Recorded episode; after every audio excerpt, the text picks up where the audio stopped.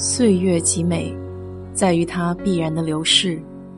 春花、秋月、夏日、冬雪，你若盛开，清风自来。我是 DJ 水色淡子，在这里给你分享美国的文化生活。我们中国人给孩子起名字都很讲究，得查阅字典了解字的含义，得看生辰八字。得按辈分，这些种种就是为了有个好寓意，能让孩子的未来一切顺顺当当的。那美国人怎么起名字呢？美国人的人名通常由三部分组成：第一，教名；第二，中间名；第三，姓氏。全名就是一加二加三的组合形式。教名是在孩子出生和受教会洗礼的时候取的名字，是受法律承认的正式名。中间名通常由钟爱孩子的父母或是亲戚所取，为了纪念先辈或是家族中受尊敬的人士而用其名来命名的。中间名的纪念色彩比较浓，不少人会把自己的名字直接沿用给孩子。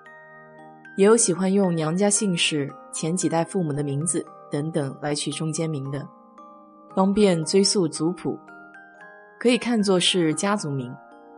在美国，一个人可以同时取很多个中间名，也可以不要中间名。姓氏的话，就和中国传统概念差不多，继承父辈，只是排列的位置和中国正相反，是在最后的。按中国的传统，孩子通常会跟父亲姓，在美国也一样，但是美国人更加的随意。在绝大多数的地区，孩子的官方姓氏都可以有很多的选择，比如跟父亲姓、跟母亲姓，或是将父母的姓氏以横线间隔号连起来变成一个新的姓氏，也可以随便姓什么，比如《阿甘正传》的演员 Tom Hanks。全名是 Thomas Jeffrey Hanks，一般会将中间的名字缩写为字母 J，Thomas J Hanks。但是大部分的时间，中间名也是可以省略掉的，于是就是大家知晓的 Tom Hanks。不过在中国的话，官方是不承认自造复姓的。对于使用父母二人姓氏自造复姓的情况，只能将第一个字为姓，后一个字作为姓名的一部分。比如父亲姓杨，母亲姓柳，女儿取名杨柳依依，那么姓还是杨，柳依依只是名字，而不是父姓杨柳。美国人的名字一般都有宗教的故事在背后，比如女生名字 Mary，是在西方女子中比较流行的一个名字。这个名字最初是犹太人喜欢使用，他们也是从古埃及人那里借来的。据说，在埃及的原名为 Mary 阿门，意思是阿门神的爱人。而男生的名字 John，也就是约翰，源自希伯来语，表示上帝是荣耀的意思。这个名字之所以传播的如此广泛，是因为圣经中提到了两个叫约翰的重要人物，一个是洗礼者约翰，另一个就是福音传道者约翰。因此，如果中国人想起个英文名，得了解一下名字的来源和含义，并且还得知晓现代人是如何看待这些名字的。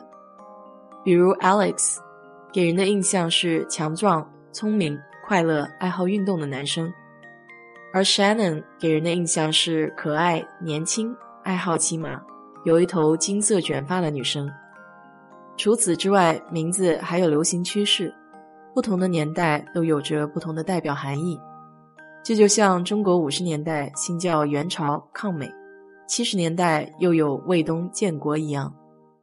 美国父母也会根据流行的趋势给孩子起个适当的名字，因为如果给孩子起个太过时的名字，会被人误解是个八十岁的老年人；起个太生僻的名字又不容易发音，在学校容易被人起绰号。不过起个太流行的名字也比较麻烦，重名的比较多，比如 Samantha，现在是美国父母很喜欢的女孩名字，在某些州排名甚至可以是第一位的。有人笑说，在学校的操场上喊一声 Samantha，就会有一群女生答应你。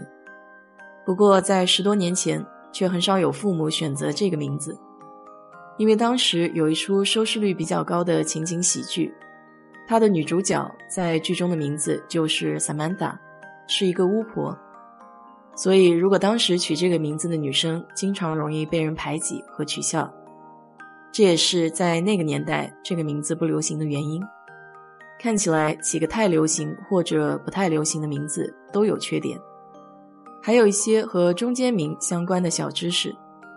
在美国，当女生嫁人的时候，通常都会选择随夫姓，他们会将自己的姓氏转变为中间名，因此娘家姓就成了中间名，新的名字就是名字、娘家姓、丈夫的姓氏。如果有人不喜欢自己的名字，那也可以将中间名当日常名字使用，而有些时候也可以使用双重名，也就是名和中间名可以一起使用。这个习惯在田纳西州比较常见。我有很多的中国同事其实并没有起英文名，有些人起了英文名字，也就是为了方便给外国人发音。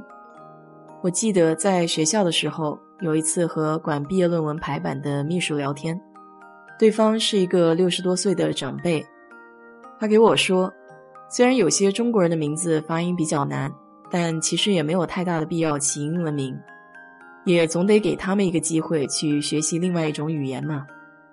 我觉得也蛮有道理的。我们花了这么多时间去学习英文，他们为什么不能花点时间在一两个单词的发音上呢？虽然是这么说。当我看到印度人的名字，还是很头大的，又长又难发音。估计在美国人的眼里，也是这么看中国人的名字的。这名字里面的学问还挺多的，有时间的话再给你聊聊这方面的趣事。好了，今天就聊到这里。如果你对这期话题感兴趣的话，欢迎在我的评论区留言，谢谢。